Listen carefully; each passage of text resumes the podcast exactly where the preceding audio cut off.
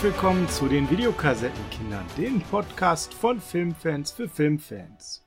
Ich bin euer Host Sascha und an meiner Seite, nämlich links, ist der. Hallo, hier ist der Peer. Hallo, hier ist der Sascha. Jetzt müssten wir eigentlich Schüsse einspielen, oder? Peng, peng, peng, peng, peng, peng, peng, peng, peng. Vielen Dank für diesen spontanen Special Effekt. Ja, wir sind's wieder und wir sind auch wieder an einem Tisch nach einem Filmfrühstück und haben heute zusammen den aktuellen Film gesehen, den wir uns hier auch gleich geben wollen in dem Review. Ja, und Per hat ja schon so ein bisschen gespoilert an der Stelle, dass wir Spaß haben an Edgar Wallace. Wir, also volle mich, aber auch Per. Per, du auch, kann man sagen, oder? Seit frühester Kindheit, also immer Edgar Wallace Filme gerne geguckt, ob auf Video oder wenn sie damals im Fernsehen liefen, damals sogar noch im späten Nachtprogramm der öffentlich-rechtlichen nach 22 Uhr, weil die Filme waren zu brutal, sonst tagsüber gezeigt zu werden. Ja, ganz genau. Ne? Also das ist vielleicht direkt mal der Start. Also der Start ist ja eigentlich erstmal, dass wir uns gratulieren müssen. 400 Follower bei YouTube. Danke euch alle nochmal. Und äh, auch bei Twitter und bei Instagram nehmen wir wieder Fahrt auf. Folgt uns gerne auf all den Kanälen Videokassetten Kinder eingeben. Dann findet ihr uns auf YouTube natürlich immer mit dem Schmankerl, dass da noch jede Menge Unboxing-Geschichten laufen.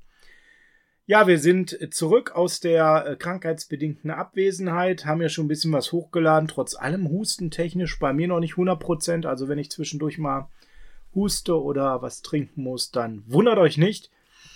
Edgar Wallace Per, wann hast du die ersten gesehen? Was war dein erster Edgar Wallace und wo? Es war eigentlich tatsächlich schon, wie ich vorhin sagte, also ZDF Nachtprogramm irgendwann im Sommer und mein Gott, da war ich glaube ich sechs, sieben Jahre alt. Also ich war gerade in der Schule drin, es waren Sommerferien, mittags oder abends kam dann diese typische Werbung. Heute Abend sehen Sie den Edgar Wallace Film XY und bla bla bla bla. Und man hat da ein paar Ausschnitte gezeigt gekriegt. Und da es Wochenende war und wir da etwas liberaler bei meiner Erziehung waren, dass ich auch dann, wenn keine Schule am nächsten Tag war, dass ich dann auch solche Filme sehen durfte, ja, dann habe ich mir nachts dann halt mit meiner Mama oder meinem Bruder dann den jeweiligen Edgar Wallace Film angetan. Und die waren auch in Schwarz-Weiß, was gut so war. Ja, definitiv in manchen Szenen. Dazu kommen wir auch gleich noch. Bei mir war das recht ähnlich, dass ich die dann sehen durfte, konnte, wie auch immer, im äh, öffentlich-rechtlichen, so nennt man das, glaube ich, ne? Ja.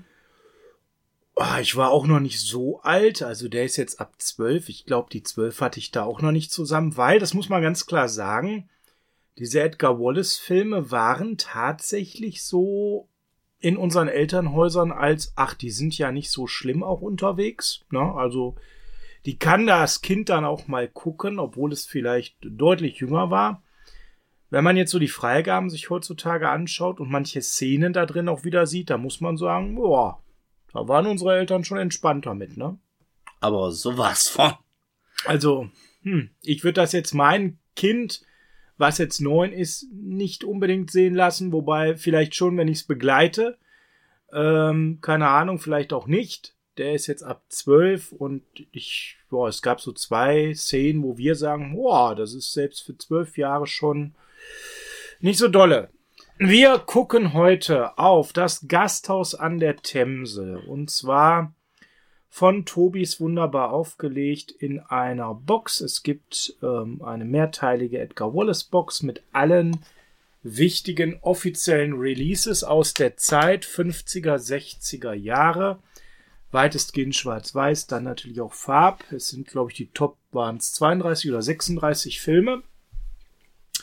Und dort ist es ganz am Anfang in einer der ersten Boxen, denn wir reden quasi über einen Film, der auch so eine Schnittstelle ist. Und deswegen habe ich den ausgesucht, denn ich hätte jetzt, wenn es darum geht, den besten Edgar Wallace auszusuchen, boah, hätte ich mich echt schwer getan. Da sind so drei, vier, die sind ganz nah beieinander. Werden wir den Top Edgar Wallace, Flop Edgar Wallace mal gucken? Ich glaube, da machen wir Top. Da machen wir die Top. Ja, 5. ich wäre schon für Top und Flop aus bewussten Gründen. Okay, das diskutieren wir noch mal an anderer Stelle.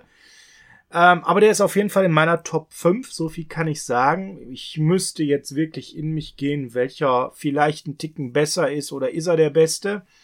Ich habe aber mehrere Gründe mitgebracht, warum ich genau diesen Film ausgesucht habe. Und ich habe gesagt, Per, es gibt mindestens fünf gute Gründe für diesen Film. Mal gucken, ob du sie erkennst. Und Per schoss in den ersten Minuten während des Sehens raus, Per. An welche kannst du dich noch erinnern, die du genannt hast? Was waren gute Gründe, dass ich diesen Film ausgesucht habe? Blackie Fuchsberger. Fuchsberger, Fuchsberger, Fuchsberger, Fuchsberger. Eddie Arendt. Eddie Arendt, genau. Klaus Kinski. Richtig, Klaus Kinski spielt mit. Dann, der Film ist schwarz-weiß. Der Film ist schwarz-weiß. Ganz wichtig, der Film ist schwarz-weiß. Und ich glaube, jetzt habe ich auch.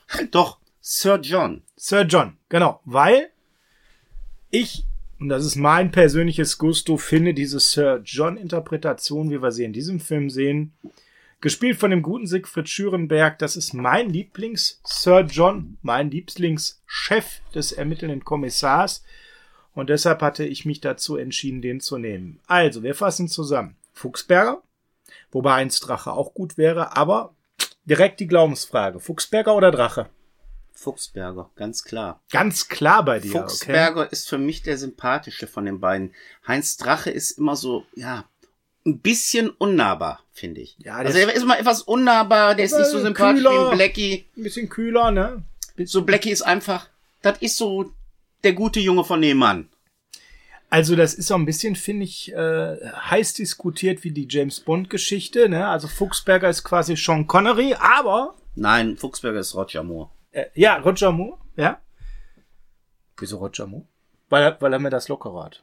Nee, weil Fuchsberger der bessere Edgar Wallace Inspektor ist und Roger Moore für mich der bessere Bond. Oh, ihr seht schon, wir werden irgendwann mal zu Bond was machen müssen, weil da kann man schon wieder unterschiedlicher Meinung sein.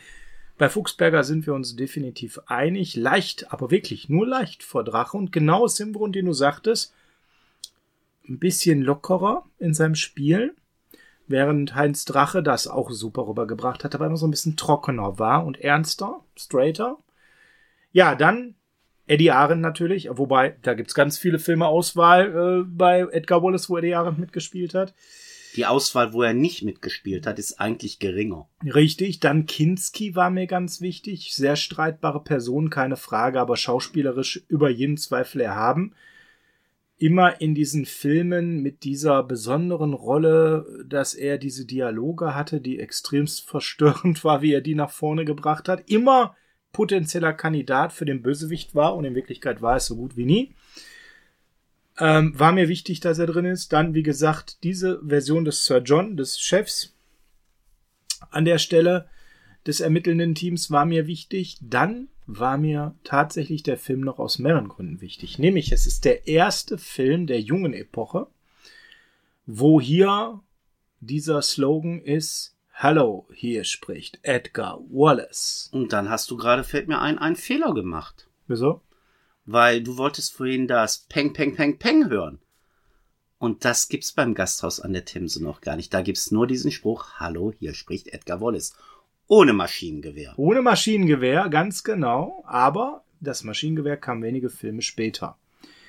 Ist dann vielleicht noch mal schöner, aber es ist tatsächlich der erste Film an der Stelle, wo dieser Spruch zu hören war, original eingesprochen von Alfred Vorer, der ja auch hier ganz oft eben Regie geführt hat und auch in der Produktion mitverantwortlich war. Wodurch ist er später noch bekannt geworden, der Herr Vorer Per?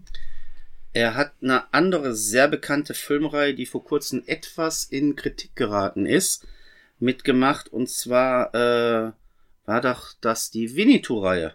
Die Winnetou-Reihe, ganz genau. Ne? Also Weil sein Sohn wollte auch mal Filme im Kino sehen, auf der großen Leinwand, die sein Papa produziert hat. Und der Mhm. durfte damals noch nicht in die Edgar Wallace-Filme. Ja. Wir haben, wenn wir über diesen Film sprechen, dann natürlich, wir gehen jetzt gleich ein bisschen auf die, da ist es, der Husten, wir gehen gleich noch ein bisschen auf die Handlung ein, aber äh, zwei Personen müssen wir noch mal erwähnen, die mitspielen, wo ihr den Namen vielleicht wirklich eher nur kennt, wenn ihr eingefleischte Fans von deutschen Filmen und Serien seid.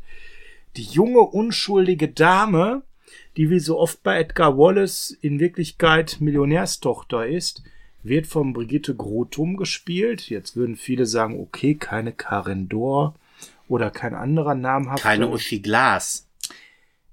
Warum erwähnt jetzt Brigitte Grotum? Weil eben sie durch eine Sache bekannt geworden ist, nämlich drei Damen vom Grill, die Magda Färber, wo sie 140 Folgen in dieser legendären TV-Serie gespielt hat, die ich als Kind geliebt habe, per. Ähm, 15 Jahre nach diesem Film und womit sie wirklich auch deutsches Fernsehkulturgut geschaffen hat. Kann man so nennen, oder? Das kann man auf jeden Fall so nennen. Und ja, natürlich haben wir drei Damen von Grill geliebt. Wir hatten doch nichts anderes. Das war aber auch eine schöne Serie. Also ganz ehrlich, ich habe tatsächlich auf Prime, weil da ist die erste oder zweite Staffel noch zu sehen oder zu sehen. Ich hab's versucht, mir nochmal anzugucken. Es ist echt schwer. Es ist echt schwer. Es ist schwierig, ja. Beeindruckend fand ich an der Stelle, dass sie als 29-Jährige schafft es, eine 18-Jährige zu spielen und man nimmt es ihr tatsächlich sogar ab. Also sie hat einfach diesen Look, dass sie nicht nur sehr hübsch war und, und ähm, fraulich trotzdem, aber irgendwie sehr jung wirkte. Ja, und dann eine, über die wir sprechen müssen, weil sie hier drin ist, aber sicherlich auch ein polarisierender Charakter, Elisabeth Flickenschild, Per. Wie findest du sie? Ja, das ist so. Ich, ich glaube, man kann es am ehesten damit vergleichen mit was anderem. Und zwar, das ist so die Fräulein Rottenmeier aus Heidi. Also so eine nicht ganz wirklich sympathische Figur oder auch Person. Und also bei Mama hat sie gehasst, wenn sie den Namen Flickenschild schon gehört hat. Äh, Boah, die Flickenschild, die, die kann ist, ich nicht leiden. Die ist da schon halb wahnsinnig geworden, wenn die den Namen gehört hat. Äh, ja, für mich ist sie einfach so eine sehr unsympathische, uncharmante Person immer, die so wirklich dieses Herrische spielt, dieses Rottenmeier-mäßige aus Heidi, halt diese Gouvernantenart. Ja, ja, ganz genau. Und die hat hier tatsächlich per einen Song, den sie singt, in einem Hafenkneipe, Hafenbar kann man das Etablissement wahrscheinlich nennen. Und dieser Songpair wurde durch diesen Film zu einem Hit in Deutschland. Besonders in der Nacht, komponiert von Martin Böttcher, der Name sagt dem einen oder anderen auch etwas, wurde durch diesen Film tatsächlich zum Hit. Wobei ich auch bei diesem Lied, das habe ich dir ja vorhin gesagt, wenn wir von dem Film geguckt haben, halt die Sängerin Frau Flickenschild total unpassend finde, weil es wird so in einer lassiven, leicht erotischen Art Sprechgesang von einem gegeben und dann siehst du eine 55-jährige Fräulein Rottenmeier vor dir. Also, da hätte man sich jemand anders für nehmen sollen, aber damalige Zeiten, ne? Ja, absolut, damalige Zeiten, Per. Und ähm, ja, was wir vielleicht auch noch äh, mit reinnehmen müssen, ist der Werdegang des Films, weil der war ein ganz besonderer. Dieser Film ist ja nicht so früh in der Reihe erschienen, sondern war der offiziell elfte Rialto-Film, war aber als sechster oder siebter geplant. Und es gab ein Riesenproblem. Wir sind nämlich, und deshalb habe ich das auch ausgewählt, in einer Zeit, wo die Edgar Wallace-Filme noch relativ nah an der Vorlage dran sind. Und genau hier sind sie gescheitert. Die Drehbuchschreiber, sie haben sage und schreibe vier Anläufe nehmen müssen damals, um diesen Film überhaupt die Vorlage des Films in ein Drehbuch zu verwandeln. Dabei wurden andere verschiedenste Drehbuchschreiber auch zur Hilfe genommen. Und am Ende waren es dann doch die üblichen Vertrauenspersonen von Alfred Vorer, die es dann überhaupt geschafft haben, diesen Film irgendwie in eine Struktur zu pressen, dass Vorer daraus einen Film drehen wollte. Wenn ich euch jetzt äh, Larsen und Ulen, die beiden Namen nenne, das sind ja beides Künstlername von seinen beiden Buddies, die im Endeffekt auch in der Zeit sehr, sehr oft das Drehbuch geschrieben haben.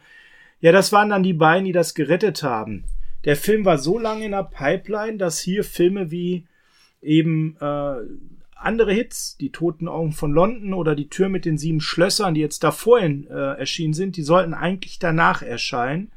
Man musste aber an der Stelle ja tatsächlich ähm, hingehen und diesen Film immer und immer wieder verschieben, weil einfach das Drehbuch nicht fertig wurde. Vier Entwürfe per für ein Drehbuch für einen Film, da wissen wir im Regelfall, was für ein Film dabei herauskommt. Nämlich Mumpitz. Aber ich denke mal, das Hauptproblem ist ja nicht dabei, dass man hier keine vernünftige Handlung hatte, sondern das Hauptproblem ist natürlich, dass du hier einen Film drehen willst, Anfang der 60er Jahre, der auf einem Buch basiert, was fast 50 Jahre vorher erschienen ist. Und das muss man auch erstmal dem Zeitgeist anpassen. Das heißt, man muss auch moderne Fortbewegungsmittel reinbringen. Man muss äh, aus damaliger Sicht moderne Kommunikationsmöglichkeiten reinbringen. Genau. Ähm, der Hai, unser geliebter Tieranthroponist, äh, ist ja auch so eine Sache. Anfang des 20. Jahrhunderts äh, wird das nicht so möglich gewesen sein mit der Tauchmöglichkeit wie in den 60er Jahren. Das heißt, du wirst damals keine Sauerstoffflaschen gehabt haben. Du wirst nicht diese elektrischen äh, Möglichkeiten eines Kleintorpedos gehabt haben, an denen du dich dranhängst und dann durch die Themse ähm, dich fortbewegst. Und da sind wir in meinen Augen auch langsam beim Film. Man merkt an der ein oder anderen Stelle, ja, man versucht hier uns klar und glaubhaft zu machen, wir befinden uns in England. In London. In London. Ist ja die Themse. Natürlich. Ja. Aber wenn man den Film schon ein paar Mal gesehen hat und sich das anguckt, ja, ich sag mal so, ich kenne auch die Hörspiele von Europa und von Maritim, vom Gasthaus an der Themse. Und wenn ich die dann so höre, das spielt für mich direkt in London. Das heißt, das Gasthaus ist an der Themse und du gehst dann einmal über die Straße und bist dann fast schon auf dem Piccadilly Circus. Und das ist, wenn man sich den Film anguckt, hier nun mal nicht der Fall. Wenn du da die Landschaftsaufnahmen siehst, beziehungsweise im Hintergrund die Landschaft erblickst, ja, das ist ganz klar irgendwo auf dem platten Land. Und wenn man sich dann auch noch so das ein oder andere Haus etwas genauer ansieht, dann denkst du dir, Minjot, also als ich das letzte Mal im Norden war, so in Hamburg, ne? Also das kommt mir da schon sehr bekannt vor. Das ist doch fast so wie an der, äh, an der Nordsee. Das könnte doch auch hier in Hamburg gedreht worden sein. So an der Elster oder an der Albe, ne? Was meinst du, mein Jung? Waren wir da schon mal? Ja, da waren wir ganz oft. Aber dazu muss ich sagen, du hast recht, dass das eigentlich mitten in London spielt an der Themse. Vom Setting her aber durchaus realistisch, was sie gemacht haben. Weil wenn man den Verlauf der Themse sich anschaut, die geht ja von äh, der Mündung über London, über Reading, Oxford, Swindon bis nach Campbell, dann weiß man auch, dass es da durchaus schon etwas ländlichere Außenbezirke gibt. Also das ist für mich jetzt an der Stelle so noch relativ schlüssig nachvollziehbar, dass man sagt, wir haben es mal aus diesem städtischen London rausgenommen. Warum hat man das rausgenommen? Genau aus den Gründen, Per, die du gerade gesagt hast. Der Film wurde in Hamburg gedreht.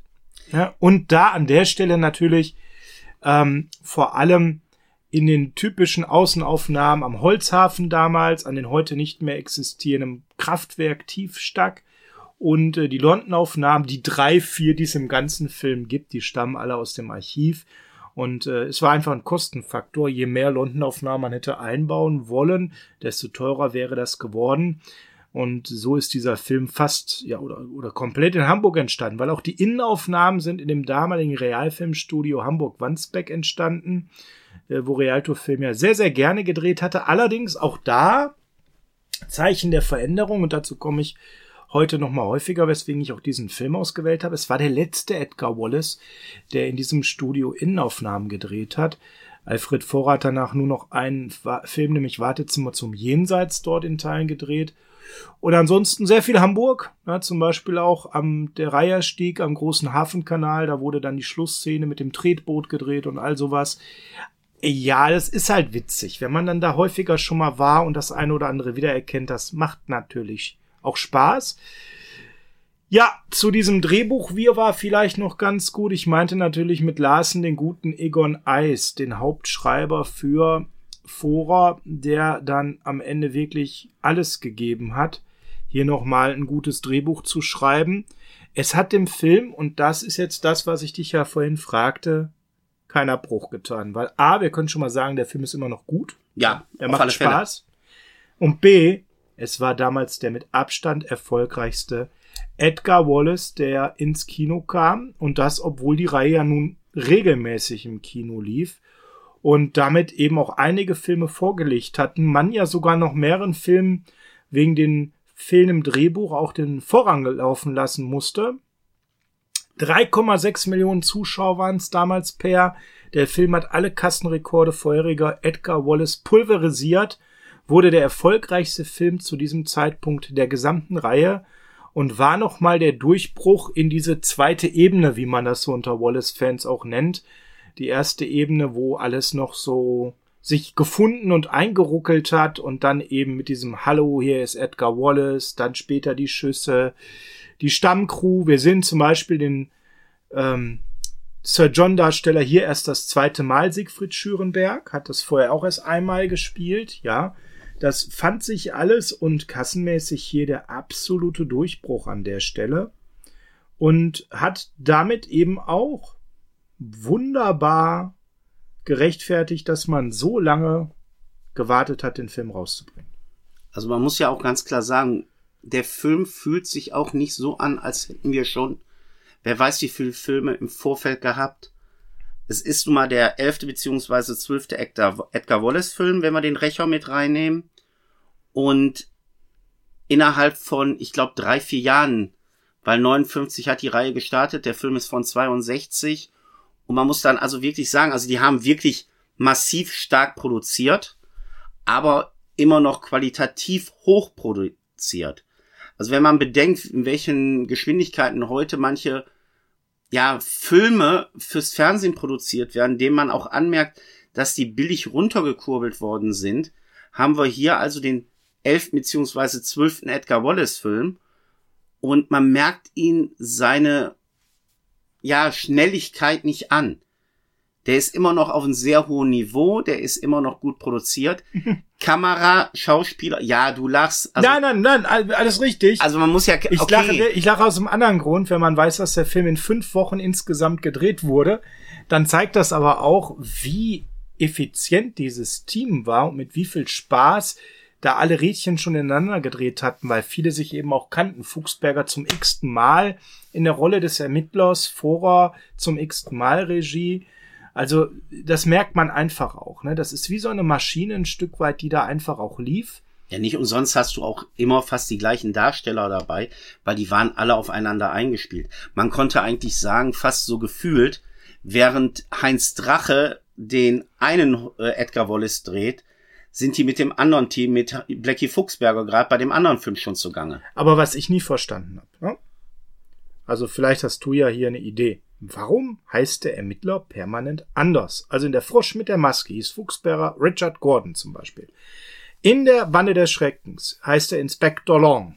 Mein Name, der später ja noch mal in einem anderen Film vorkam, wenn wir uns da recht erinnern. Ne? Hallo Fabian, äh, hallo Bastian Pastewka. Du meinst Ethan Longer? Ja, ganz genau. Dann in der seltsame Grafik war Inspektor Michael Dorn in Das Geheimnis der gelben Narzisse Jack Tarling und dann in den toten Augen von London Inspector Larry Holt um dann in einem Gasthaus an der Themse Inspector Wade zu sein. Und es ging dann halt weiter, ne? Im Teppich des Grauens Harry Raffold, ja, in der Schwarze Abt dann Dick Orford, in der Weißen Spinne Ralph Hubbard, in der Fluch der gelben Schlange Clifford Lynn. Also du bringst jetzt ein paar Filme rein, die noch nicht aus dem Edgar Wallace Bereich Nein, aber das ist so witzig, weil auch die, die so einen so Wallace-Touch hatten, obwohl sie keinen offiziellen Wallace sind, ja, der Hexer war dann Brian Edgar Higgins, der Inspektor. Ja, aber es liegt doch eigentlich auf der Hand. Die haben damals das Buch verfilmt, haben die Namen übergenommen und sind wir mal jetzt ganz ehrlich, dem Zuschauer wird damals ein Name nicht hängen geblieben sein. Also wenn du gewusst hast, du hast jetzt letztes Mal einen Film gesehen mit äh, Hans-Joachim, äh, Hans-Joachim ich schon, mit Blackie Fuchsberger, dann äh, wirst du gewusst haben, ja, Fuchsberger hat mitgespielt. Aber du wirst nicht mehr den Namen von dem gehabt haben. Also Fuchsberger war größer als die Rolle. Ja, und die, äh, die Autoren haben sich einfach den Originalnamen aus dem Buch bedient. Klar, wenn man das heute drehen würde oder wenn man ein bisschen mehr sich so ein Universum aufgebaut hätte, weil Sir John ist ja eigentlich immer so der gleiche Schauspieler geworden, auch wenn es mit Wechseln waren, es war dann immer am Stück immer doch der gleiche Schauspieler dann hätte man sich gedacht, okay, wenn wir schon Hans-Joachim Fuchsberger da haben, dann sollten wir ihnen auch immer den gleichen Namen geben. Die werden einfach nicht dran gedacht gewesen, haben. Ne? Man hätte ja im Prinzip, Joachim, Joachim Fuchsberger, Entschuldigung. man hätte ja auch quasi, hoppala, man hätte auch quasi die Chance gehabt, so ein bisschen wie so ein Franchise zu etablieren, neben Edgar Wallace, der über allem steht, auch diesen Kommissar als so ein Franchise zu etablieren, zu sagen, da ist jetzt immer Inspector Higgins oder Inspector Wade, dem gibt man dann innerhalb der wiederkehrenden Rollen vielleicht irgendwann noch mal ein bisschen mehr Charaktertiefe, fast so ein bisschen wie so ein Bond. Hat man einfach nicht gemacht. Finde ich schade, weil ich glaube, die Identifikation damit wäre dann noch mal tatsächlich gestiegen. Sir John muss man so ein bisschen äh, ein, einsortieren hier an der Stelle die Rolle. Wie gesagt, ich habe, ich liebe Siegfried Schürenberg in dieser Rolle. Hat er hier zum zweiten Mal gespielt. Und warum liebe ich das? Weil er einfach hier an der Stelle, ja, also ich weiß gar nicht, wie ich es beschreiben soll. Auf der einen Seite, also er spielt es ja nie wirklich ernst. Er spielt es entweder total emotional aufgeregt. Oh Gott, ein Fall und wie schaffen wir das? Oder er spielt es total energisch. Wir müssen, dann ist er hier eben an der Stelle der Sir John, der Chef. Wir müssen das und das machen. Oder auch gerne mal schusselig, trottelig, wenn er Dinge durcheinander wirft. Ich mag diese, diese Mischung, diese Note, die er da reinbringt. Und äh, das macht einfach Riesenspaß, das zu sehen an der Stelle. Er hat das dann wiederkehrend noch gespielt in die Tür mit den sieben Schlössern zum Beispiel. Natürlich in einem, wie ich finde, leicht überbewerteten Klassiker der Hexer.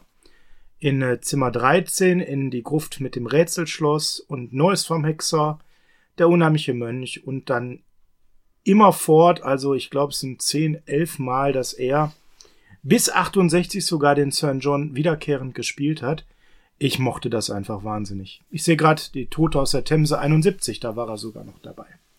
Aber dann lass uns doch jetzt mal auf den Film ein bisschen mehr eingehen. Weg von den Schauspielern und den Machern, mehr mal auf die Handlung des Films. Weil was macht Edgar Wallace aus? Dazu kommen wir vielleicht gleich nochmal. Ja, worum geht's in dem Film? An, auf der Themse äh, gibt's was zu tun, weil dort der Harpunenkiller, genannt der Hai, sein Unwesen treibt, indem er eben hier ja einen harmlosen Whisky-Schmuggler erschießt per und da musstest du direkt Pause drücken und zurückspulen und mir noch mal etwas ein zweites Mal zeigen. Ja, es ist einfach. Das Schöne ist, wenn man einen Film kennt, lässt man sich nicht so von dem Augenblick überraschen, sondern man achtet dann schon auf Feinheiten. Und es ist dann schön zu sehen, dass A von einer Erhöhung, ich glaube, es war eine Brücke aus, auf diesen Schmuggler geschossen wird und der Fall eigentlich in geraden Richtung auf den Rücken des Ruderers hätte jagen müssen. Und er drückt ab und der Fall kommt aber dann nicht von oben nach unten, sondern von rechts nach links. Das war dann schon ein bisschen sehr irritierend.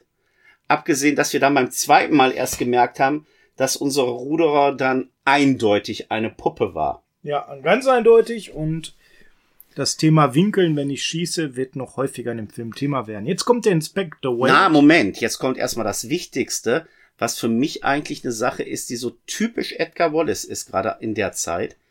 Weil wir haben ja einen Schwarz-Weiß-Film und in dem Moment, wo der Vorspann beginnt, wechseln wir dann von Schwarz-Weiß auf Farbe. Und wir haben nicht nur farbige, äh, farbige Texteinblendungen, wir haben ja dann auch wirklich eine Farbaufnahme dann zu Gesicht. Auch wenn wir jetzt nur das Wasser sehen, wie es dann mit den Wellen umhergleitet. Es ist ja dann mit Lichtreflexion dann zu erkennen, wir haben hier wirklich dann mal Budget in die Hand genommen und ich habe mich als Kind immer gefragt, wenn die doch in Farbe drehen konnten, warum haben sie es nicht getan?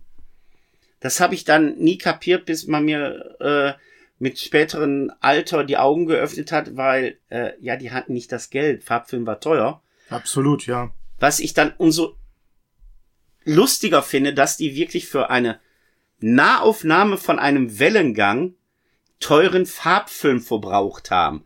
Also die Texteinblendung hätte man auch damals farbig einzeichnen können in Masters. Aber es, ich fand's lustig, auch heute noch. Weil du siehst die Texteinblendungen, die sind schön knallbunt und auf einmal hast du gesagt immer, äh, guck dir mal die Wasserspiegelungen an. Die sind ja farbig.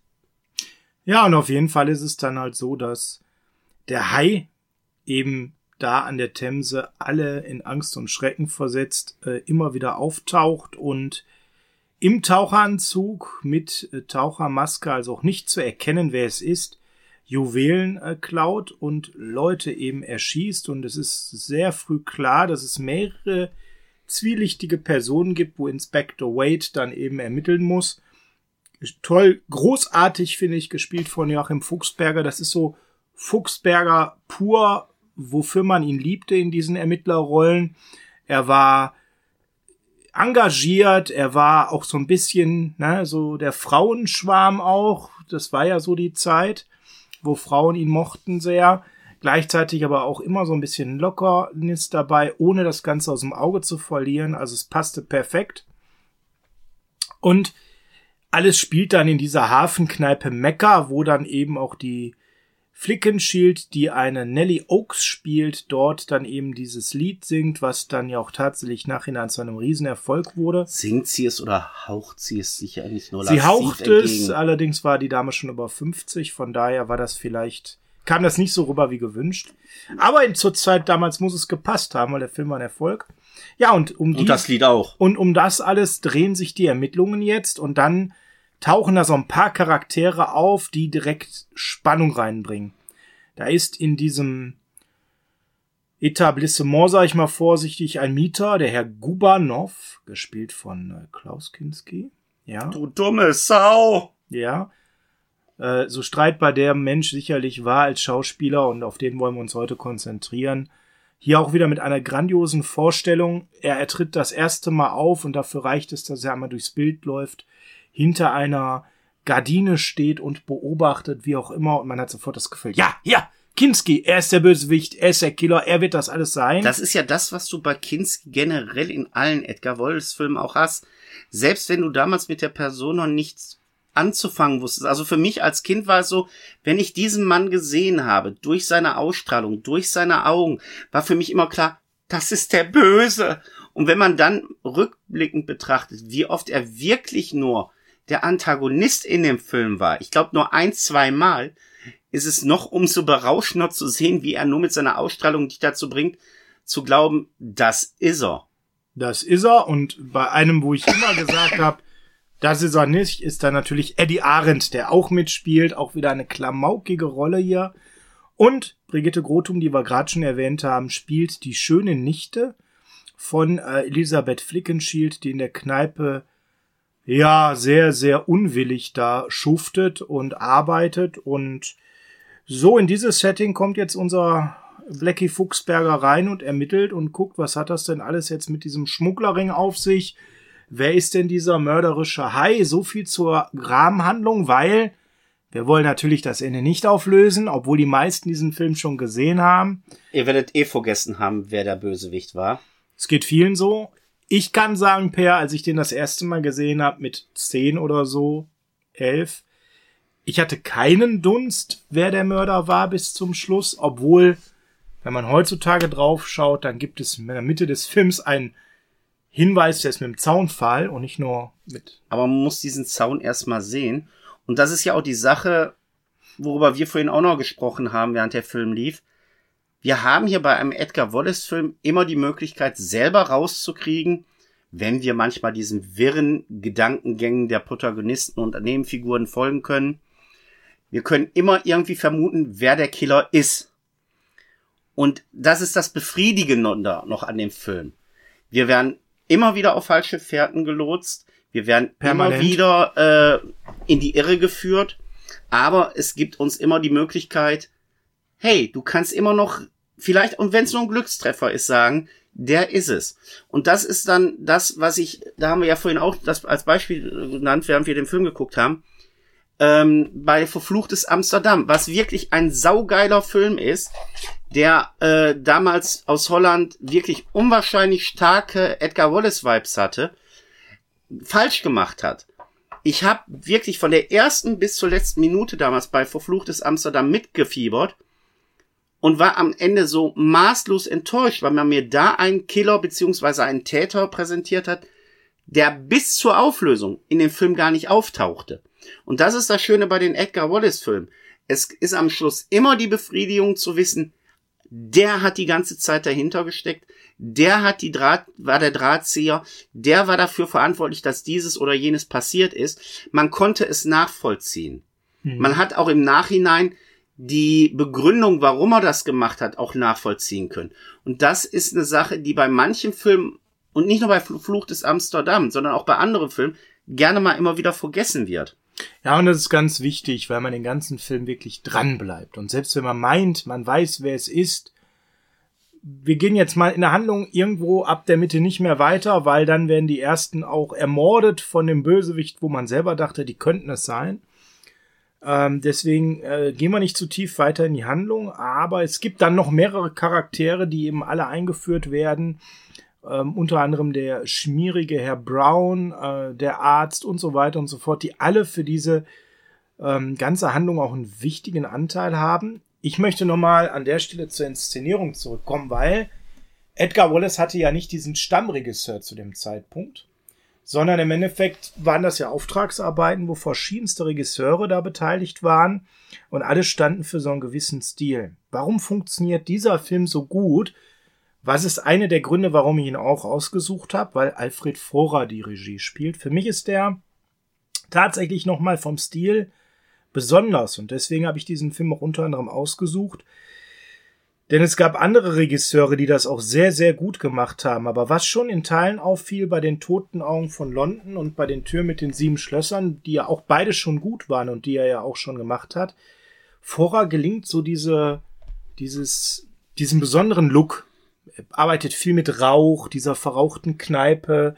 Die Morde werden nochmal besonders in Szene gesetzt. Das sieht alles nochmal ein bisschen schmieriger aus, nochmal ein bisschen ergriffener. Während jetzt zum Beispiel so gewisse Arbeiten von, von Jürgen Roland fällt mir ein, eher so ein bisschen klinischer waren. Und dieser Look, den Vorer das rüberbringt, ich finde, das ist auch ein guter Stück weit dieses Edgar Wallace Vibes, diese, was ich damit verbinde, 60er Jahre, Nebel, ähm, Themse, dann ganz viel wird geraucht, gequalmt, ganz viel passiert aus dunklen Ecken. Das hat Vorer unheimlich durch seine Arbeiten verstärkt und das wurde ja stilprägend auch für die Edgar Wallace-Reihe. Du sagtest gerade Rauchen. Da kommt mir gerade wieder was in den Sinn, was ich in dem Film total heftig fand. Wo ich dann auch nochmal gesagt habe, ist das gerade wirklich passiert? Und zwar, da müssen wir nochmal auf unsere gute Frau Flickenschild gehen. Ja, das ist auch in der ersten Hälfte des Films, das können wir locker benennen. Ja, die, wir gehen ja jetzt nicht so sehr Geht auf das, die Handlung an, aber ich finde diese Szene so hart, weil ich sagte noch zum Sascha, hör mal, das ist so typisch für diese Zeit. Jeder ist irgendwie mit der Kippe im Mund. Und dann haben wir so eine Sequenz, dass wir ein Dreiergespräch haben, wo Frau Flickenschild zwischen unserer jungen Damsel in Dismiss ist und in dem einen der Handlanger der Bösen. Und sie steht mit ihrer Zigarettenspitze, wo eindeutig auch wirklich geraucht wird. Also man sieht Asche, man sieht Rauch, man sieht auch, wie sie ausatmet und der Rauch kommt raus. Wie sie dann dazwischen geht, als unser männlicher äh, Darsteller nach dem Mädchen greifen will und sie wirklich aus dem Nichts diese Zigarette nimmt mit ihrer ähm, Zigarettenspitze und man sieht wirklich, dass sie das Ding auf der Hand wirklich ausdrückt. Man sieht wirklich, wie sich die Zigarette verformt. Man sieht auf dem Handrücken auch direkt, wie sich da Asche niedergelegt hat und einfach nicht nur graue Asche, sondern das Ding ist direkt dunkel. Also die hat ihn im wahrsten Sinne des Wortes gebrandet. Und äh, man hat dann auch ganz schnell diese Szene abgeblendet. Ich möchte nicht wissen, was danach passiert ist, ob der die angeschnauzt hat oder ob das wirklich geplant war, weil das kann man nur als One-Take gemacht haben, weil du lässt dich ja nicht zigmal davor brennen und selbst, du sagtest dann ja auch, während wir darüber gesprochen haben beim ersten Mal, ja, man kann das ja wegpudern, ja, aber man kann dich doch nicht dauernd an der gleichen Stelle mit einer brennenden Zigarette äh, erwischen. Zur Not hat er eine zweite Hand, aber mehr geht nicht. Und wer jemals das Pech hatte, von der heißen Glut einer Zigarette erwischt zu werden, der weiß, das tut verdammt weh. Also das fand ich richtig heftig. Absolut, also hier an der Stelle von Heinz Engelmann in der Rolle des Mr. Browns besonderer Körpereinsatz. Was in dem Film untypisch ist für Edgar Wallace, ist die Musik, weil im Endeffekt Peter Thomas ist ja vom, vom der Musik her der Begleiter der Edgar Wallace-Filme ganz oft gewesen. Der war hier aber nicht dabei, sondern Martin Böttcher, der einen ganz anderen Stil reingebracht hat. Das Hauptlied habe ich schon benannt, was die Flickenschied immer spielt. Ja, es wird ja in jeder Variation, in jeder Art, in dem ganzen Film auch gespielt. Und ich finde, das passt so geil, weil klar, es ist jetzt Hamburg und nicht die Themse, aber es geht ja um Hafen. Und dieses Hafensetting wird für mich total mit diesem, ich sag mal, jazzlastige Musik unterstützt, dass, ähm, ja, wie soll ich sagen, dass so diese, diese Hafengeschichte, dieser Hafenflair nochmal verstärkt wird. Das passt einfach wahnsinnig gut rein in diesen Look, den man da erzeugen wollte. Und das macht für mich den Film nochmal ein Stück stimmiger. Ja, da gebe ich dir absolut recht. Wobei, ist das eigentlich wirklich ein Gasthaus oder ist das nicht einfach nur eine Kneipe mit Tanzmöglichkeit? Also Gasthaus ist für mich irgendwie auch immer was gewesen, wo man sich hinsetzen kann, kann was essen, kann was trinken. Aber das ist ja wirklich so eine Mischung aus so einer üblen Hafen. Geschemme ist das. Ja, so eine üble Hafenspelunke. Ne? Oder Spelunke, genau, sagte man auch dazu. Ne? Und äh, dann hast du wieder einen Szenenwechsel und auf einmal hast du da lauter junge Leute, die da tanzend umhergehen, wobei ich immer noch die Szene mit Eddie Arendt finde, der total verschwitzt, weil sich total verausgabt, mit einem netten Mädel da rumdänzt. Also ja, wobei ich muss sagen, also ich liebe Eddie Arendt, ich liebe Eddie Arendt in den Rollen in diesem Film der, der gehört eher zu den Edgar Wallace, wo seine Rolle so ein bisschen leicht isoliert ist, weil er da gar nicht so immer in die Handlung mit einbezogen wird. Er ist mehr so, so ein kleiner Sidekick, der immer mit durchs Bild rennt und witzig ist. Ja, aber du hast ja bei dem Film eigentlich generell erst gegen Ende, ohne dass wir da jetzt genau eingehen wollen, nur kleine Nebenhandlungen.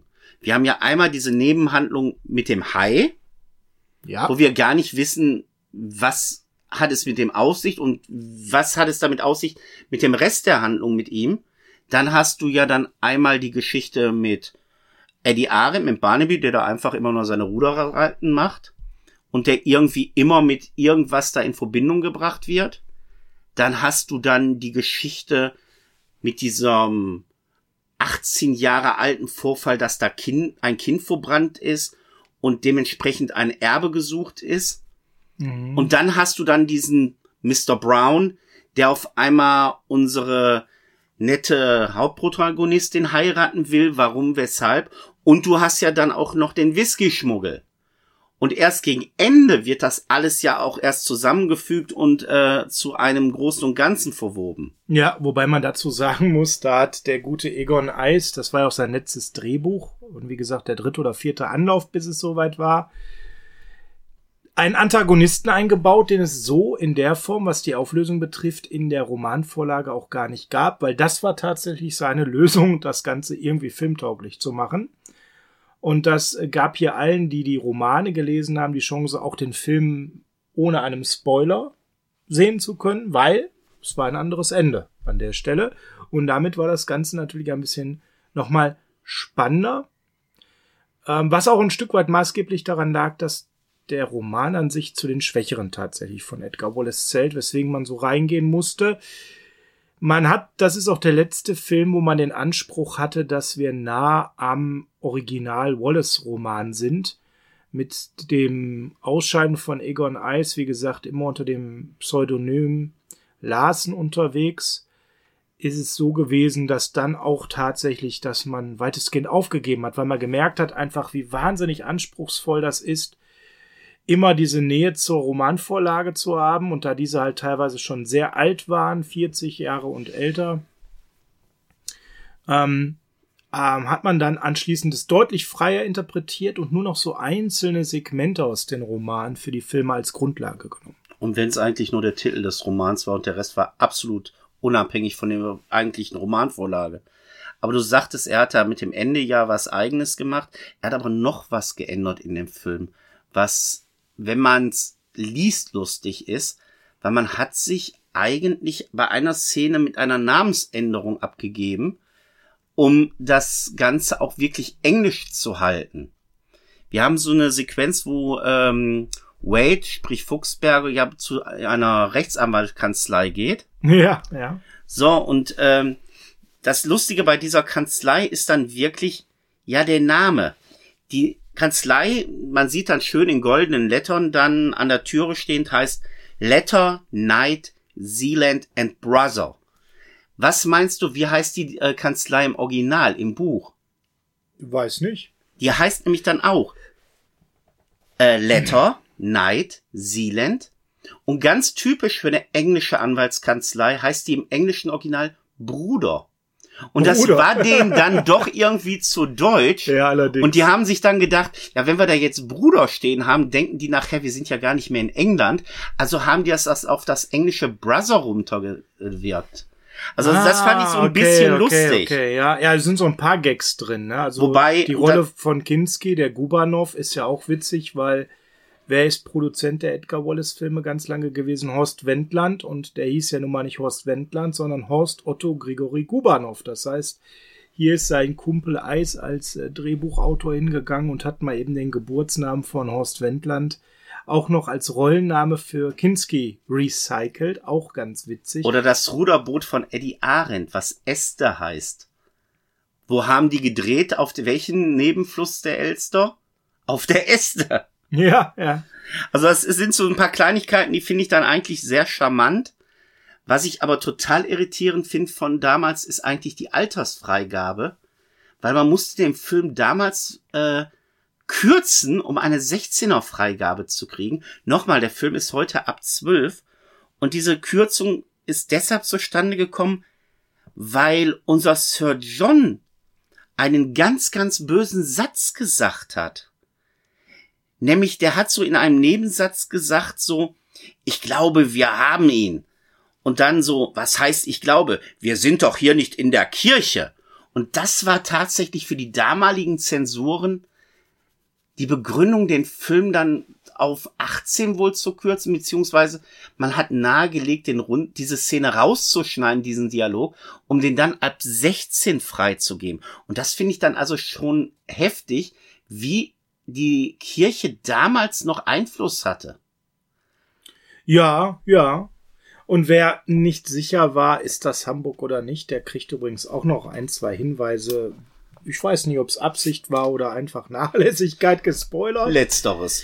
Ähm, wahrscheinlich, weil das Ruderboot von Eddie Arendt hieß Este und Este ist ein Nebenfluss der Elbe.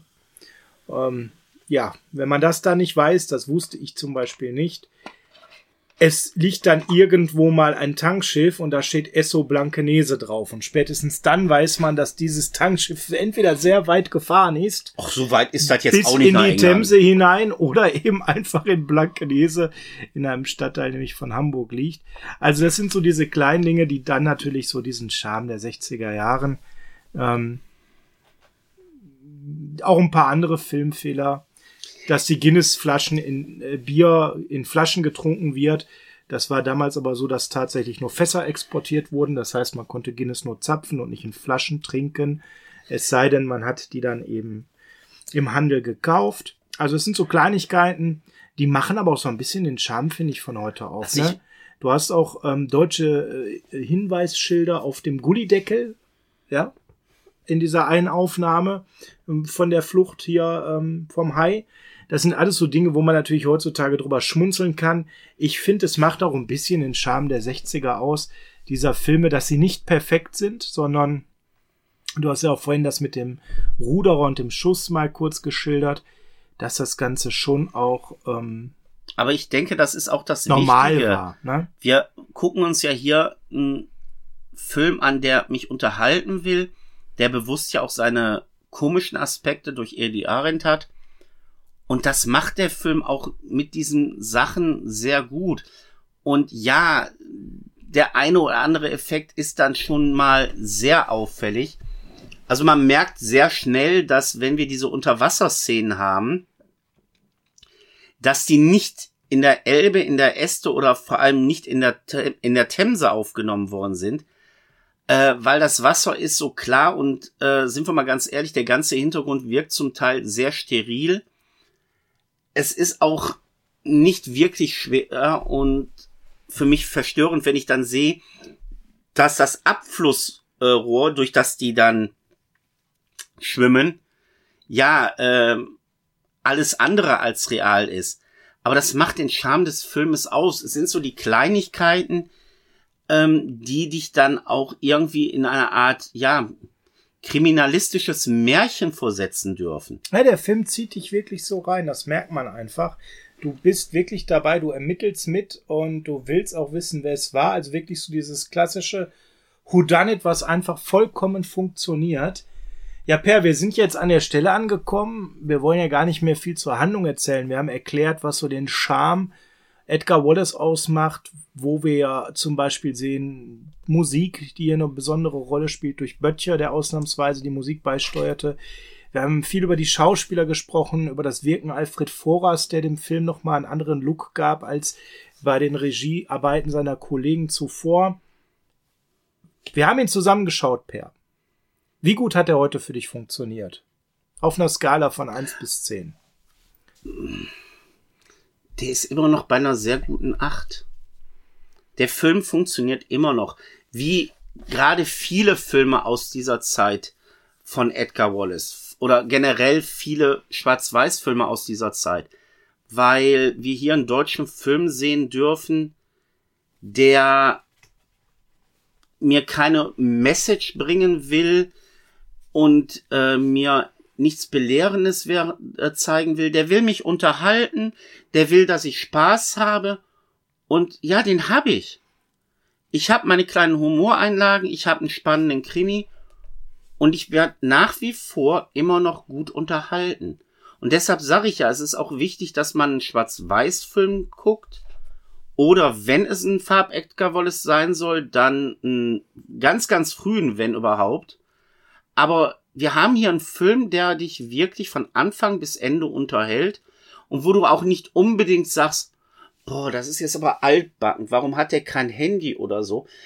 Es wirkt alles sehr homogen in dem Film und macht mir Spaß, also eine gute Acht. Und das ist etwas, wo ich komplett sofort mitgehen kann. Das ist vielleicht jetzt für euch total überraschend, aber ich, ich sehe das komplett so wie du.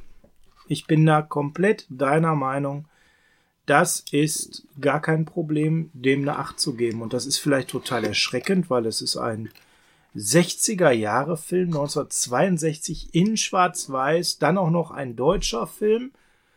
Für mich hat der deutsche Film zu dem Zeitpunkt damals ein klares Hoch gehabt. Also wir haben ja jetzt ja auch noch über andere deutsche Filme zuletzt gesprochen. Da können wir durchaus streitbar sein, wie wichtig die waren. Die Edgar Wallace Filme gerade zu der Zeit sind für mich schon wichtig für die deutsche Filmhistorie und für die deutsche Filmkultur. Und ich gehe sogar weiter, ich gebe dem eine 8,5, weil das ist für mich einer der besten Wallace-Filme, die gedreht wurden. Wie gesagt, wir gehen mal in uns bis zur nächsten Aufnahme. Top 5 ist er bei mir auf jeden Fall, das kann ich schon mal raushauen. Welcher ist da noch besser? Ah, ich werde nochmal drüber nachdenken, nochmal schlafen. Eine 8,5 hau ich hier auf jeden Fall raus. Bin ich komplett dabei. Das Eines Ding macht Riesenspaß. Ich finde, das ist so ein, diese, diese schmierige atmosphärische Hafenkulisse, diese Elemente, die wir alle erzählt haben. Die Story ist gut, die Besetzung, ich finde die genial, ähm, obwohl ich nicht mal der große Flickenschild-Fan bin, die damals ein Riesenstar war und alle auch so ein bisschen an die Wand gespielt hat oder, oder das unabsichtlich tun wollte. Alle haben trotzdem riesige, tolle Auftritte gehabt. Auch die Gaststars, die nur einmalig in einem Edgar Wallace auftreten. Edgar Wallace wie es kaum besser geht.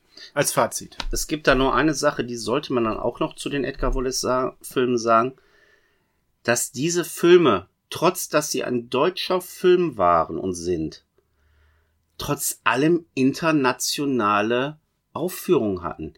Also wir haben hier einen deutschen Film, der angeblich in England spielt und war in Hamburg gedreht worden ist und der trotz allem in England die Kinos gefüllt hat. Und nicht nur in England, sondern in mehreren Ländern Europas. Und das schafft man heute kurioserweise leider nicht mehr.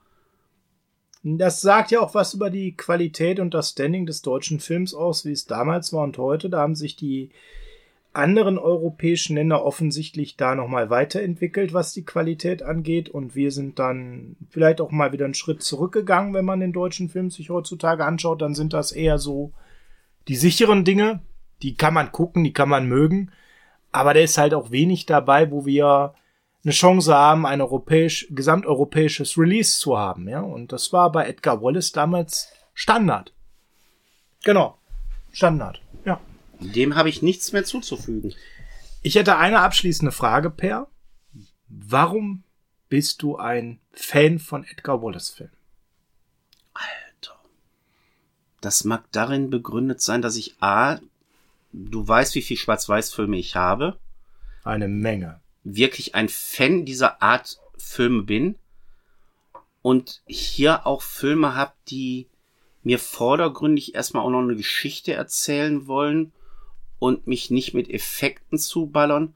Und ja, ich bin mit denen aufgewachsen. Ich weiß nicht, also vielleicht liegt es daran, dass ich mit dem Film aufgewachsen bin, dass das ein Teil meiner Kindheit ist, ein Teil meiner Jugend.